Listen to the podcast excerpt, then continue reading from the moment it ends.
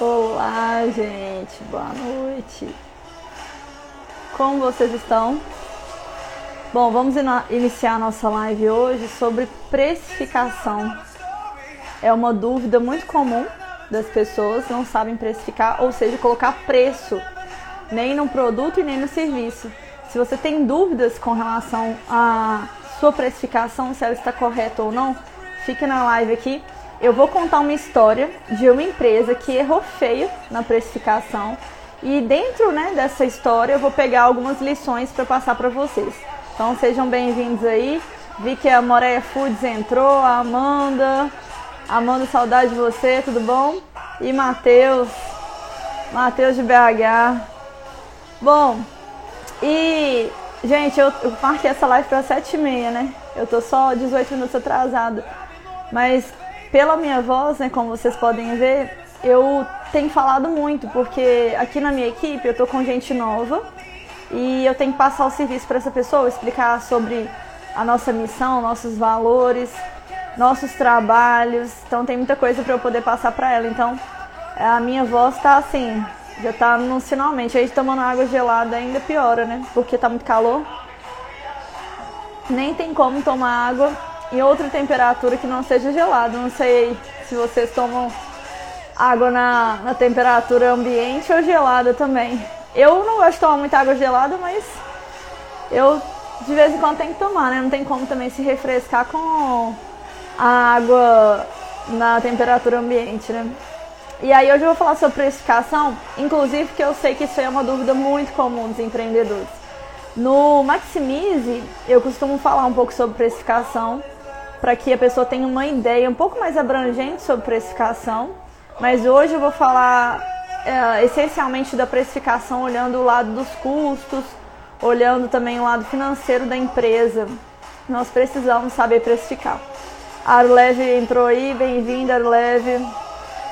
E, gente, eu não tenho postado sobre isso nas minhas redes sociais. Enquanto a gente, pessoal tá entrando aí, é, quero falar com vocês sobre um projeto que a gente está aqui de anunciar a empresa dos empreendedores que passam por aqui.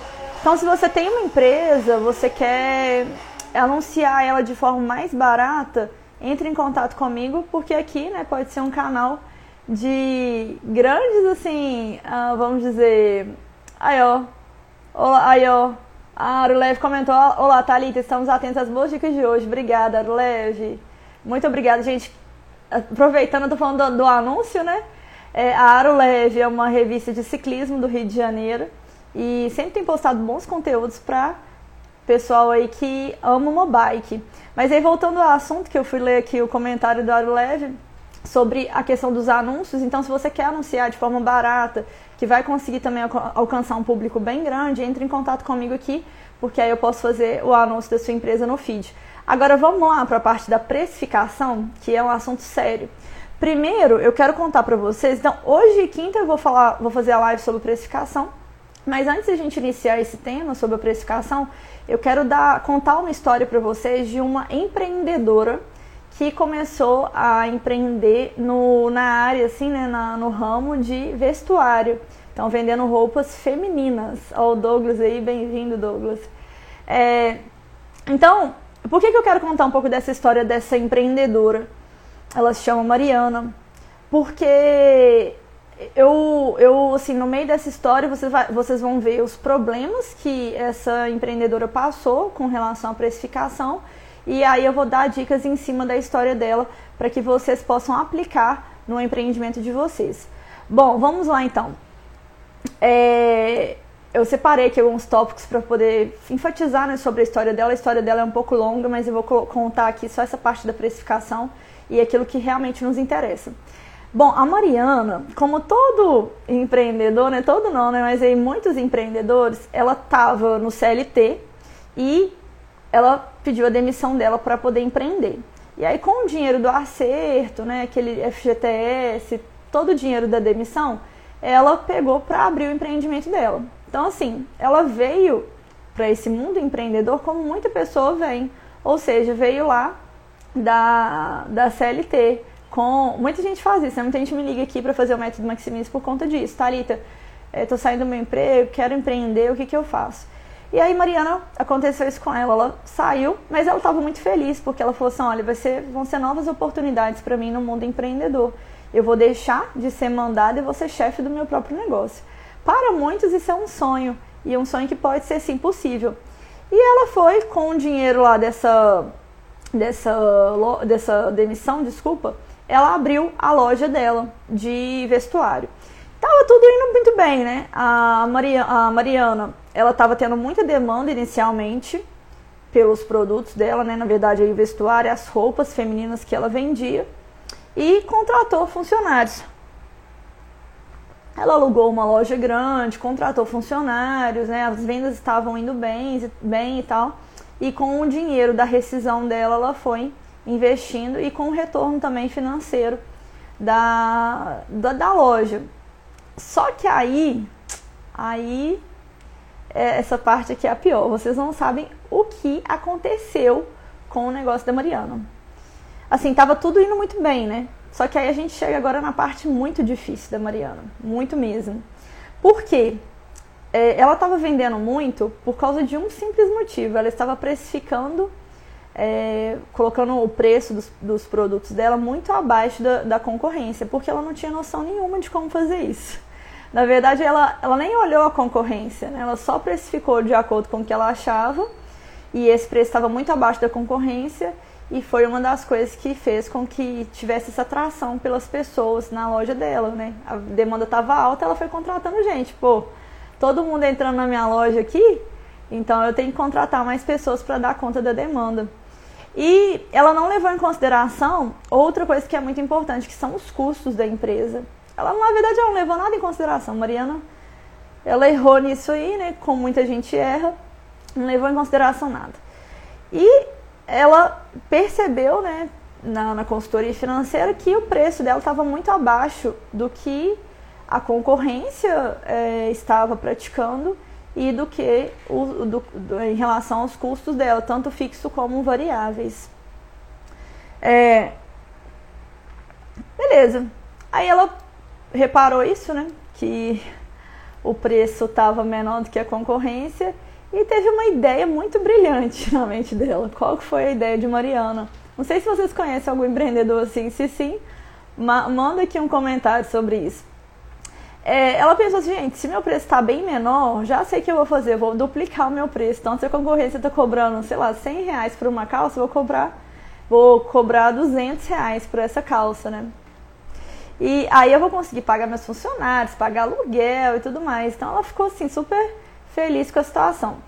Beleza, ela aumentou o preço ali duas vezes a concorrência, também não olhou os custos, só estava olhando a concorrência por, por enquanto, né?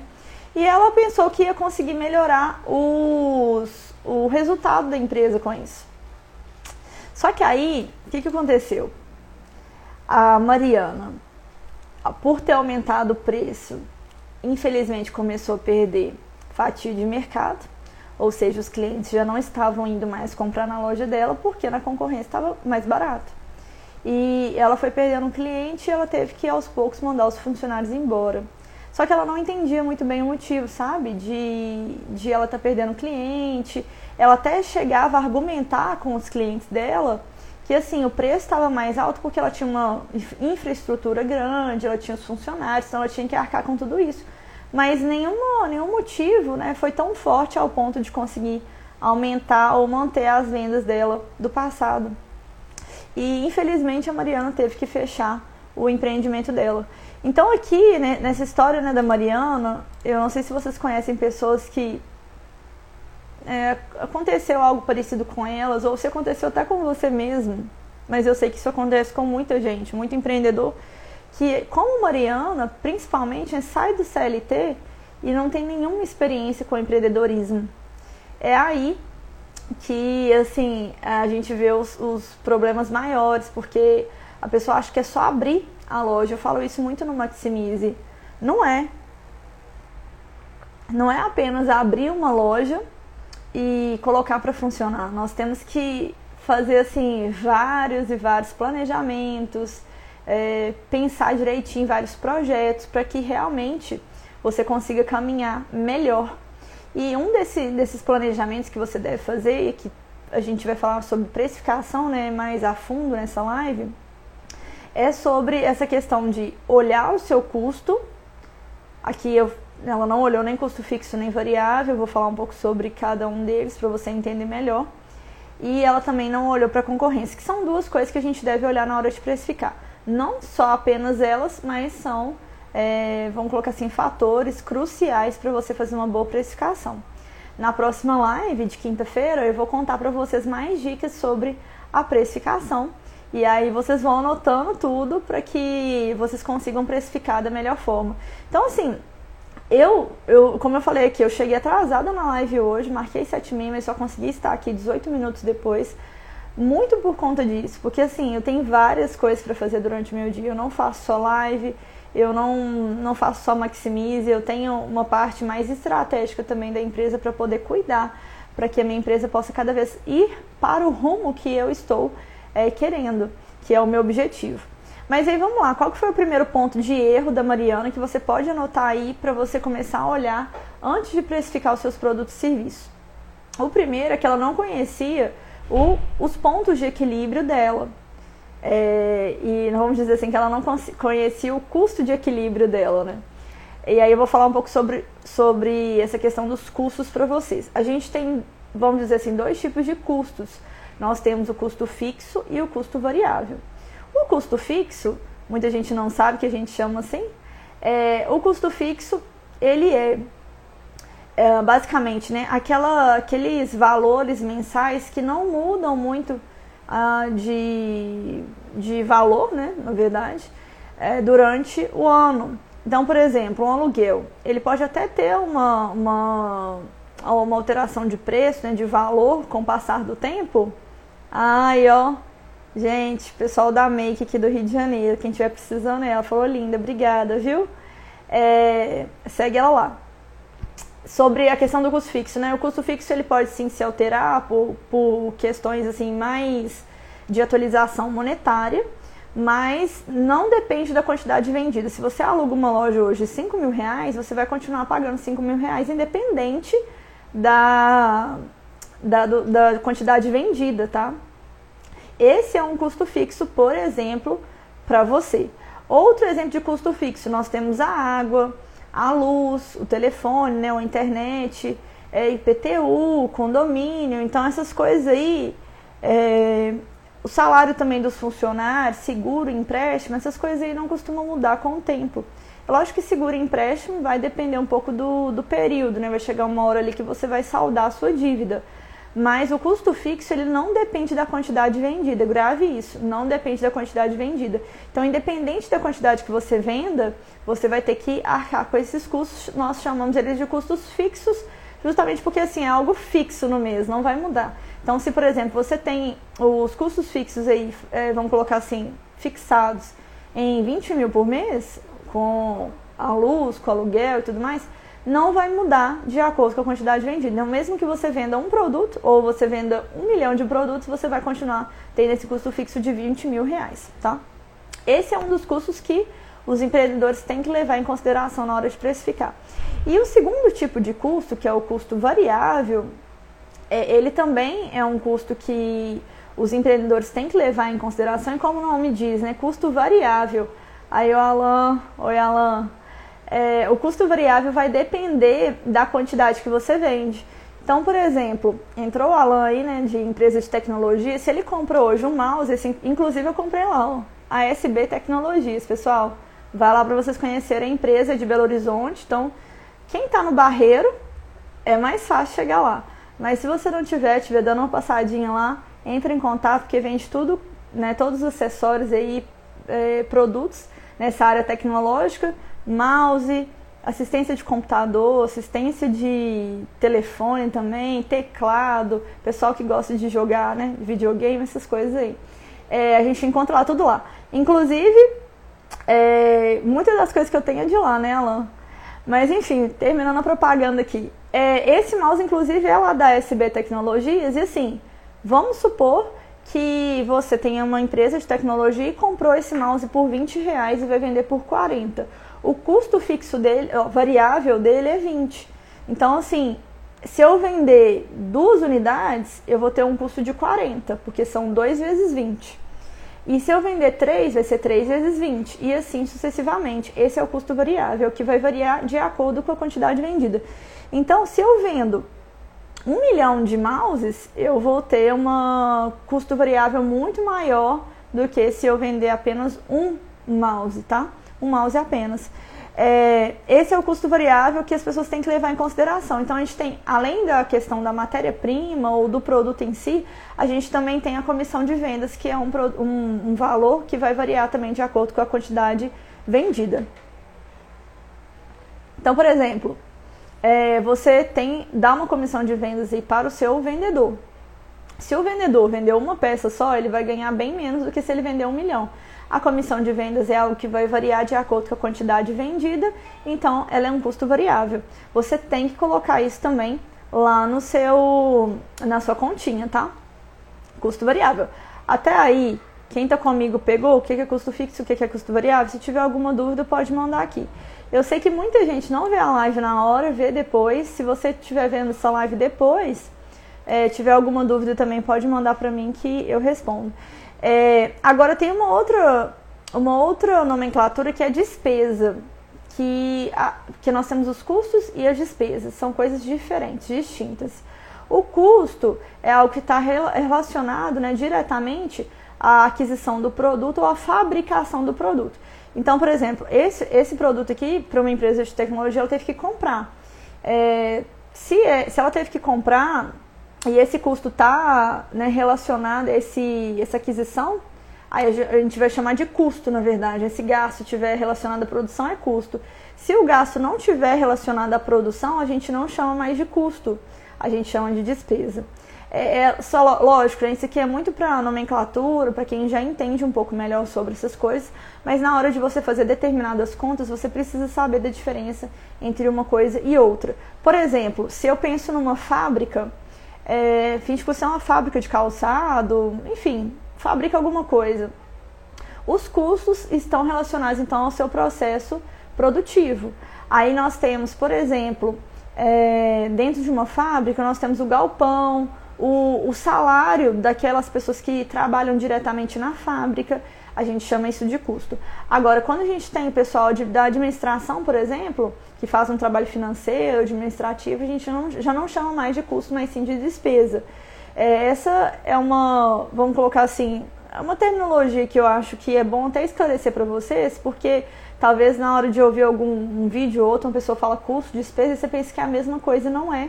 E na hora de fazer contas, isso conta muito, porque é, tem vários índices, por exemplo, que a gente pode analisar na consultoria financeira que vão nos dizer assim algumas coisas sobre as empresas, sabe? E essas, esses índices podem nos mostrar algo que vai ser determinante na hora de a gente escolher a nossa estratégia, né, estratégia para nossa empresa, tá? A gente tomar uma água aqui, porque, igual eu falei, teve gente nova chegando na minha equipe, estou muito feliz, mas minha voz está sumindo. E aí eu falei sobre o ponto também, né? Ponto de equilíbrio, que é importante também muito empreendedor saber, né? Ou todos, né? Eu queria que todos, mas eu falei muito porque eu sei que não vão ser todos que vão saber sobre ponto de equilíbrio. É, o ponto de equilíbrio nós temos três, e eu vou explicar um pouco para vocês. Nós temos o ponto de equilíbrio financeiro, o ponto de equilíbrio contábil e o ponto de equilíbrio econômico. Alguém aí já ouviu falar? Se sim, marca aqui. É, o que, que significam esses pontos de equilíbrio? Então, por exemplo, o ponto de equilíbrio financeiro ele vai tirar a depreciação. Então, assim, ele quer saber se re realmente ele está ganhando dinheiro independente ali da depreciação. Depreciação, para quem não sabe, por exemplo, o que, que significa? Meio que uma perda de valor de um objeto. Então, por exemplo, esse mouse aqui, ele deve, Vamos colocar que a vida útil dele é dois anos. Aí eu pego o valor dele, divido por dois e vejo mais ou menos qual é o valor por mês. Só que é, quando chegar, geralmente assim, nos dois anos, né, um ano e vírgula oito, eu posso vender ele. E aí ele vai estar tá valendo ainda, por exemplo, estava dois mil, né? Vamos fingir que cada mês aí, vou, vou ter que de, de, é, mudar essa conta aqui só para facilitar o meu raciocínio. Mas, por exemplo, vale mil reais e ele demora dois meses para estragar, tá? Então cada, eu falei mil, né? cada dividido por dois, cada mês ali ele tem um, vamos colocar assim, um valor de 500 reais. Só que aí eu usei ele um mês, ainda tem mais um mês de vida, né, 500 reais. É, ou seja, ele depreciou apenas 500. É basicamente isso, é meio que essa perda de valor no, com o tempo. Então, muitos, na verdade todos né, os objetos, eles acabam com o tempo perdendo valor, a não ser que seja uma obra de arte, né, que é o contrário, um vinho, né, que com o passar do tempo fica mais caro. Mas geralmente os produtos em si eles perdem valor, porque ficam obsoletos, sempre né, um, um computador, é, outro exemplo, é, nós podemos citar o carro, o automóvel, até imóveis também, eles perdem o valor com o passar do tempo, tá? Isso a gente chama de depreciação. Aí o Ebert, bem-vindo à nossa live. O, Al, o né? Valber entrou também. Eu esqueci de falar bem-vindo. Bom, e esse, esse é o ponto de equilíbrio financeiro. Então a gente meio que vai ver se dentro da área financeira tá tudo compensando, tirando essa parte do, do da depreciação. Aí nós temos o ponto de equilíbrio contábil. O que, que significa isso? O ponto de equilíbrio contábil é meio que aquele zero a zero, sabe? Se a receita, o faturamento, ele tiver igualado aos custos, eu vou ficar no zero a zero. Por exemplo, faturei 30 mil nesse mês. Tenho um custo de 30, zero a zero. Ou seja, é, ou, outro exemplo também, faturei 500 mil esse, esse mês, mas tenho um custo de 500, também estou no zero a zero. Se eu tiver nesse zero a zero aqui, eu estou no ponto de equilíbrio contábil porque a gente só vai analisar a receita e a, os custos, né, a despesa, tá? É, e, e, depois tem o, o, ponto de equilíbrio econômico. O ponto de equilíbrio econômico ele vai olhar em consideração, né, aí colocar em consideração nessa conta, na verdade, o custo de oportunidade.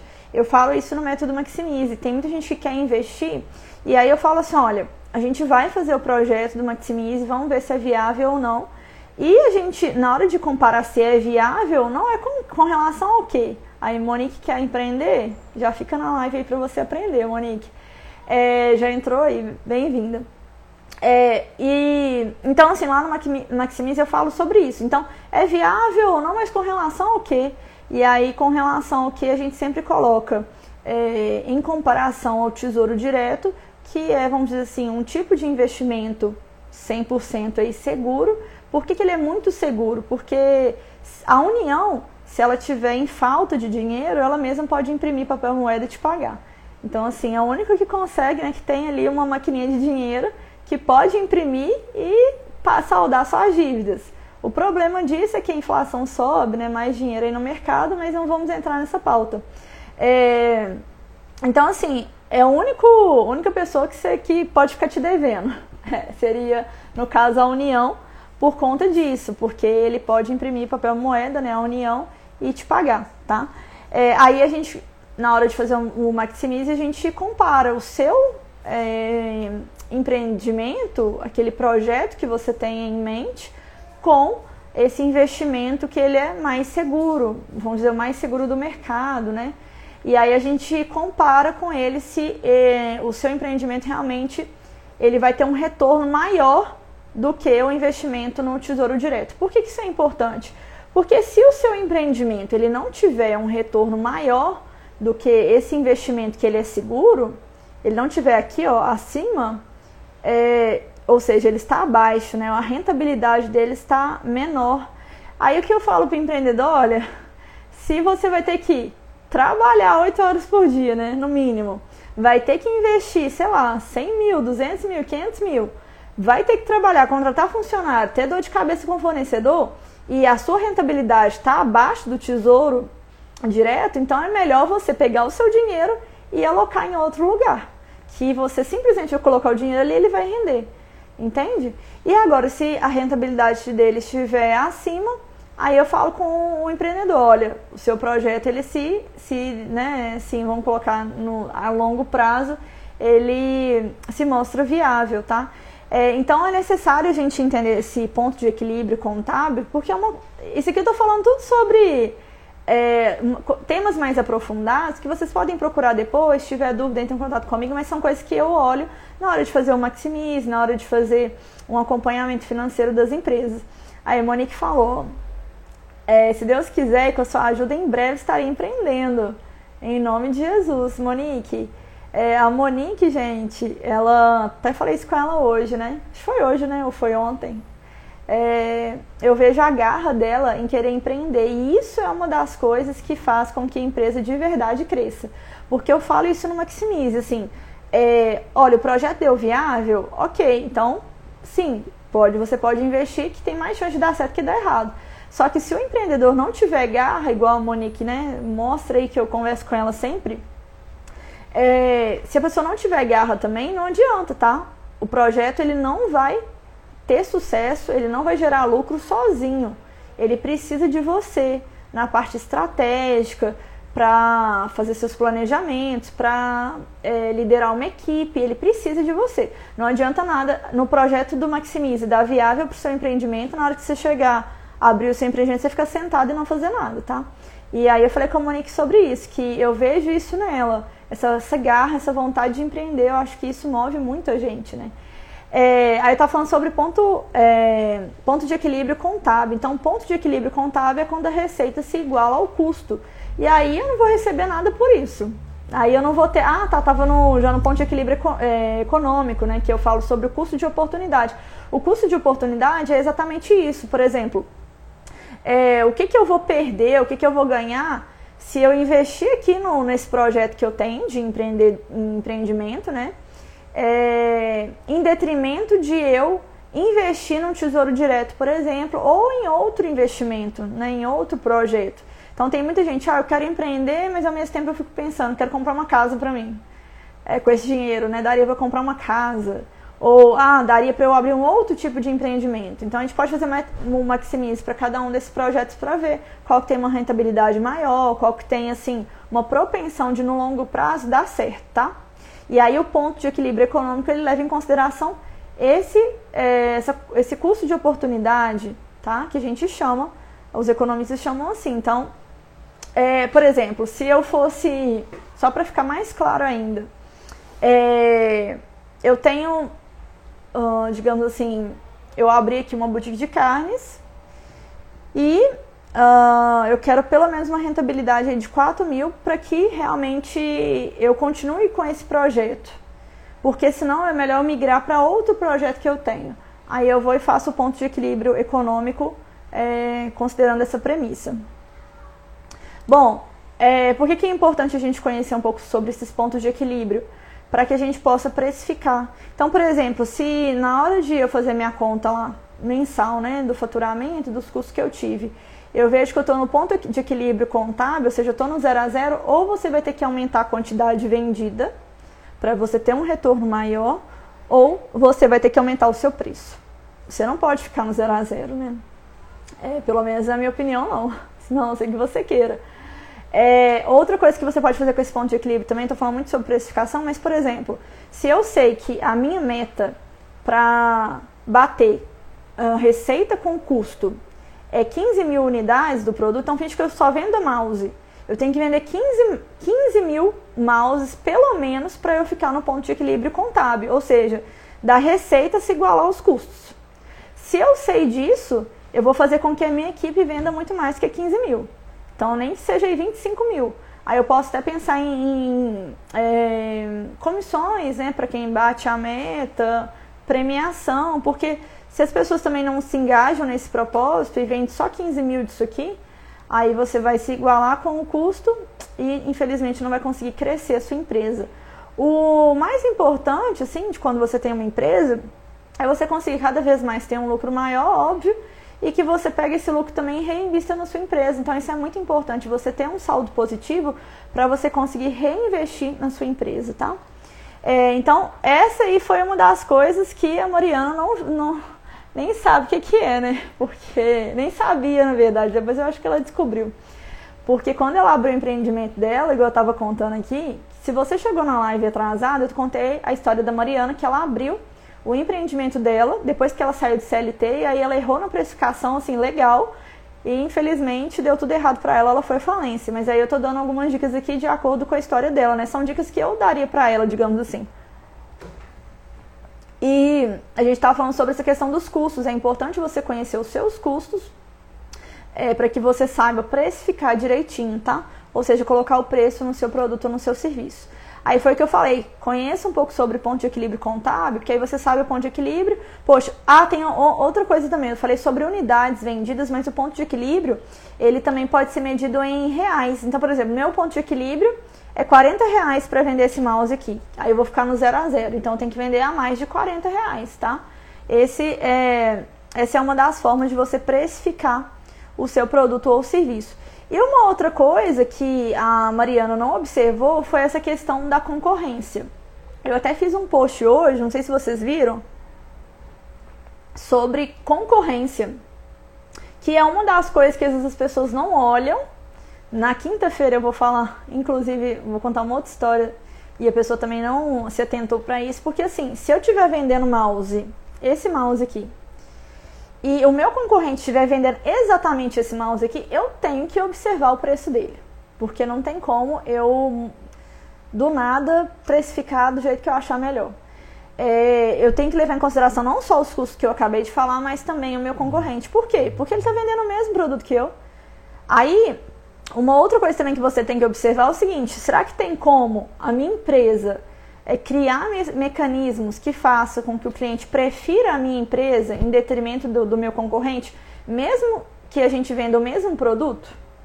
Tem isso também, porque tem empresas, por exemplo, eu, é, eu citei aqui a SB Tecnologias, né? Eu amo comprar lá, eu só compro lá tudo que é de tecnologia. Meu computador estraga lá.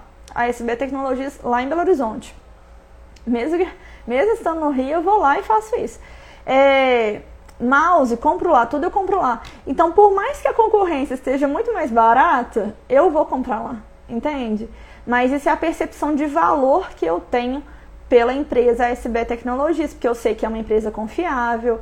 É, quem é o dono é o meu amigo de muitos anos, também conta, né, isso. É, eu sei que eu posso confiar nele, eu sei onde eu acho ele. Então, se ele não entregar o computador, eu sei onde é a casa dele, daquelas, né? Mas eu sei que ele vai entregar direitinho. É, eu sei da competência dele, técnica, não só dele, mas da equipe dele. Então, tudo isso influencia para que eu compre dele, independente do valor da concorrência. E assim, perto dele tem várias lojas de tecnologia, eu nem entro para ver quanto que é o preço. Só que tem cliente que não é como eu.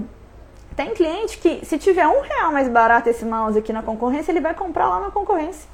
Porque ele talvez não veja essa diferenciação de, de uma loja para outra, para ele tanto faz. Se tiver um real mais barato é o que está contando, entendeu?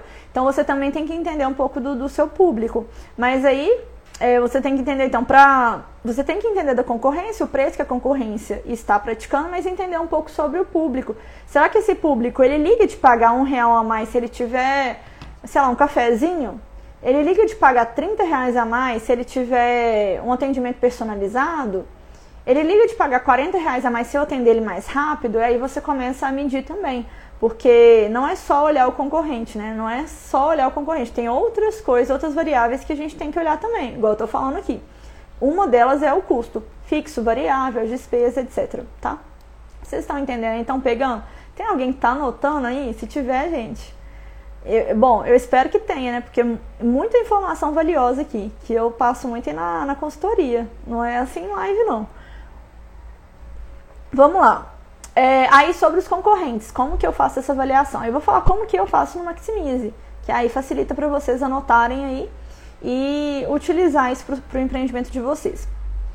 É, quando eu faço projeto, eu vou citar aqui um, um, projeto de boutique de carnes, por exemplo, eu não avalio apenas o concorrente direto, que seria outra boutique de carnes, né, que vende ali os mesmos produtos, que tem mais ou menos o mesmo, é, vamos colocar assim, o mesmo padrão de empresa eu avalio também os concorrentes indiretos. Então, tô falando aqui de boutique de carne só para ficar mais, né, ter um exemplo aqui para vocês, mas se aplica a várias coisas. Por exemplo, é, eu tenho uma padaria, vou, quero abrir um empreendimento de uma padaria. Eu vou olhar somente as padarias? Não, eu posso olhar também supermercado. Na boutique de carnes eu olho também supermercado, que é um concorrente indireto. Ou seja, pode ser que a pessoa. Aí, ó, Monique falou, tá anotando tudo. Anota mesmo, Monique. Isso é ótimo para você saber. Se você tiver dúvida, me manda ou se não, é, eu não postei muito vídeo sobre precificação, não, mas essa live quinta é live sobre precificação. Mas pode mandar suas dúvidas também, que no que eu puder responder, eu respondo. Mas aí, então, eu citei aqui o exemplo de uma boutique. O concorrente direto dela é outra boutique. O concorrente direto é um supermercado, um açougue. Porque são tipos de empreendimento que as pessoas também podem comprar carne lá. E outro exemplo que eu dei aqui, padaria. Padaria, o concorrente direto dela seria outra padaria, mas a gente também pode colocar em eh, levar em consideração o supermercado. Por exemplo, lá em BH, nós temos supermercados BH que vende pão. Então, pode ser um tipo de concorrente indireto, né? Que também vai estar vendendo pão e outras coisas a mais. Eu dei o exemplo aqui porque eu lembrei agora. É, então, quando a gente faz essa pesquisa, a gente não deve olhar apenas para os concorrentes diretos, mas também para os concorrentes indiretos, se isso fizer sentido para o seu público também. Porque às vezes, por exemplo, eu citei a padaria. Às vezes o seu público é muito gourmet, ele não vai querer comprar pão lá no supermercado. Porque assim, tá lá, a pessoa tem que buscar, pegar, né? Ele quer um atendimento mais personalizado, ele quer um produto instagramável, ele quer um pãozinho na chapa bonitinho com suco para ele postar no Instagram. E lá no supermercado isso não vai, não vai ser entregue para ele da forma que ele quer. Então, isso também tem que fazer sentido para o seu público. Então, assim, eu costumo dar uma olhada, mas é lógico, eu também faço uma análise do público, porque se não fizer muito sentido, não, não faz sentido também eu avaliar de forma mais acurada. E, e, se fizer sentido, sim, eu tenho que dar uma olhada. Então, assim, é, vai depender também do seu público essa questão da análise dos concorrentes, mas é sempre bom você avaliar um pouco sobre os concorrentes, por mais que seu cliente não vai comprar lá, mas aí você ainda vai pensar, por que será que ele não compra lá? Deixa eu ver. Deixa eu avaliar melhor esse empreendimento aqui para ver o que eu posso fazer de diferente, de melhor, para que esse cliente também é, seja fidelizado aqui na minha empresa. E por que, que é interessante, né? Aqui eu estou falando muito sobre a precificação, mas por que, que é interessante você também analisar os seus concorrentes? Porque aí você consegue olhar os pontos fracos e fortes dos seus inimigos, como se você fosse para uma guerra mesmo, tá? E você consegue já, quando você colocar seu projeto em prática, né? Ou ao longo do, do caminho ali, né? Ao longo dos anos, você ir avaliando eles para ver o que você pode fazer de melhor, que talvez eles não estão fazendo, é, e o que você pode, às vezes, deixar de fazer, que talvez não, não faz sentido pra, para o seu público também. E é como uma guerra mesmo, a gente tem que conhecer os inimigos, tá? Para conseguir é, vencer é, a cada dia, porque a cada dia nascem novas empresas, pessoas também com boas ideias. É, o, mundo, o mundo, de forma geral, vai inovando, as pessoas querem algo novo, mas que ao mesmo tempo seja familiar. É, então faz sentido a gente continuar olhando para o mercado de forma geral. Bom, é, vamos lá. O que mais aqui sobre essa questão de concorrentes?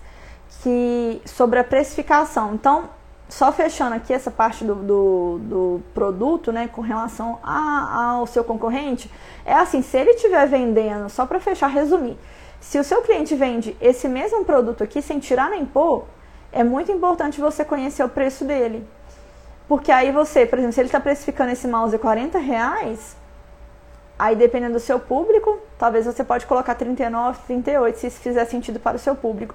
Ou você pode aumentar o valor desse mouse para 45 e oferecer algo a mais para o seu cliente que ele vai é, ver como algo de valor. Eu citei aqui um bom atendimento, por exemplo, prazo de entrega, é, o cliente pode, pode ser que ele veja isso como para ele né, valioso e aí você pode aumentar. Mas é bom você basear um pouco na concorrência, se isso fizer sentido para o seu negócio, para que você também não coloque um valor muito alto e nem muito baixo.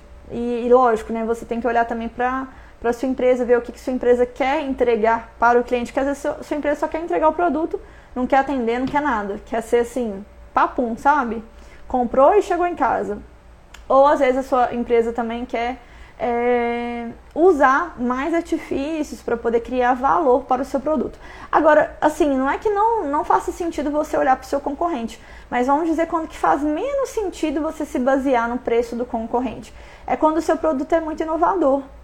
Poxa, vamos colocar um exemplo que nem tem nada aqui perto de mim para poder colocar como exemplo.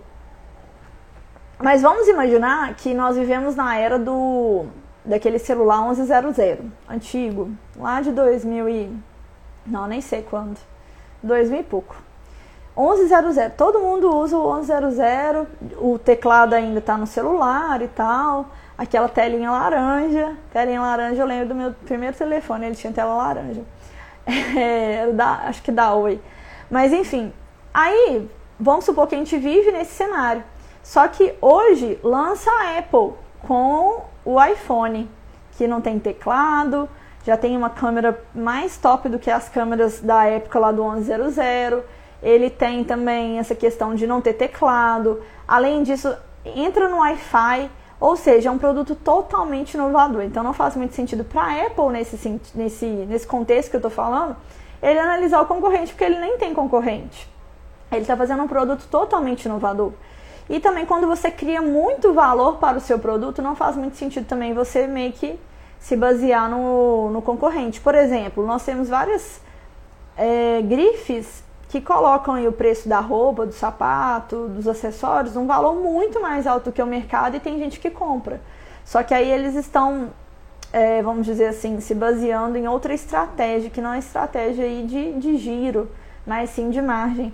E aí eles conseguem colocar o preço deles muito mais alto porque eles não estão vendendo apenas um produto, mas um conceito, um status, é, um estilo de vida.